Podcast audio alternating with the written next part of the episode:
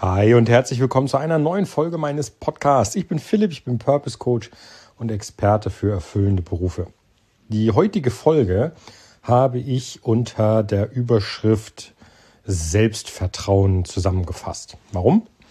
Ganz oft, wenn ich ähm, mit Personen arbeiten darf oder auch mich mit jenen unterhalte, die auf der Suche nach ihrem, nach ihrem Purpose, nach ihrer erfüllenden Tätigkeit sind, dann stelle ich fest, dass man da ruhig das ein oder andere äh, Selbstvertrauen noch aufbauen könnte oder wenn man so will, die ein oder andere Schippe noch oben drauflegen könnte. Warum?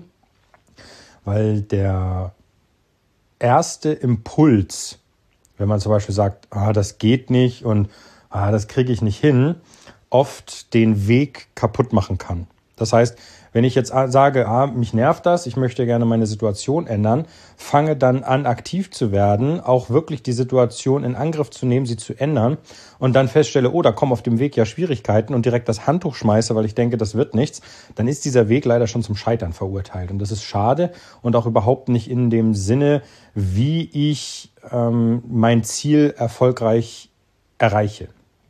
Daher die erste Frage, die es vielleicht zu beantworten gilt, was ist denn eigentlich Selbstvertrauen und was zählt denn alles dazu? Selbstvertrauen, wie der Name schon sagt, man kann das Wort ja zerlegen, Selbstvertrauen ist alles das, ähm, wo ich weiß, dass ich das kann.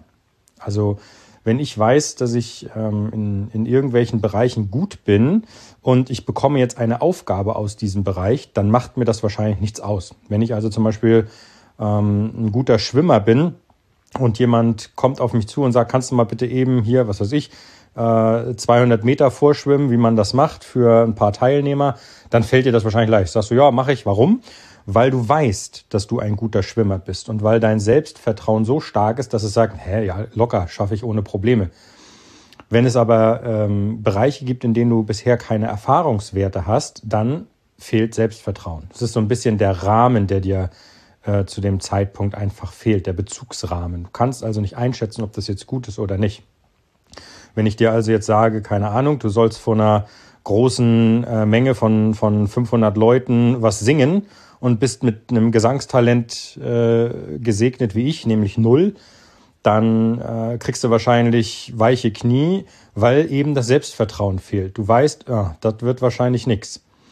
Und es geht darum, seinen erfüllenden Beruf oder seine erfüllende Tätigkeit zu finden. Das ist das Ziel. Und auch hier wirst du feststellen, fehlt dir ein Stück weit der Bezugsrahmen, weil du nicht weißt, in welche Richtung es für dich geht. Das ist am Anfang vollkommen normal, aber es macht Sinn, an seinem Selbstvertrauen schon vorher zu arbeiten. Das heißt, um jetzt mal das Beispiel von eben mit dem Schwimmer zu nehmen, das war Selbstvertrauen in einer bestimmten Disziplin, in einem bestimmten Bereich. Du kannst aber auch allgemein Selbstvertrauen aufbauen.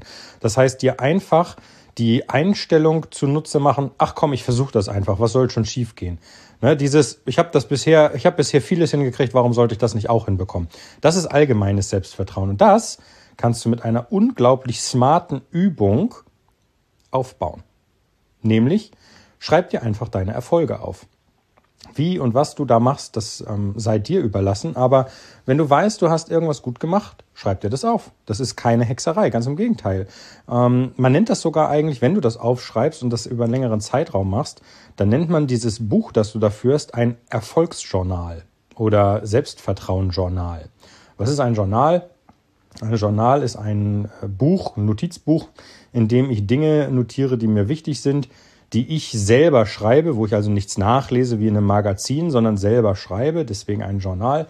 Und wenn du so ein Selbstvertrauensjournal oder ein Erfolgsjournal anlegst, dann führst du automatisch Buch über das, was du gut gemacht hast. Und daher gebe ich dir heute den Tipp, wenn du kannst, dann äh, leg dir ein Journal zu, ähm, egal was das für eins ist, und fang einfach mal an, deine Erfolge zu notieren. Und du wirst sehen, du wirst feststellen, dass dein Unterbewusstsein dir zuhört und sagt, hm, der will, dass ich Erfolge aufschreibe, dann achte ich mal darauf, was ich in den letzten Tagen oder auch heute gut gemacht habe, damit ich das aufschreiben kann. Und somit lenkst du deinen Fokus automatisch auf die Dinge, die du gut gemacht hast und das steigert sukzessive dein Selbstvertrauen. Eine super smarte Übung, ich mache das jeden Tag. Ähm, ich, das ist auch eine Übung, die ich mit meinen, mit meinen Coaches durchführe und der Erfolg ist einfach super. Also das ist unglaublich schnell, unglaublich gut zu sehen.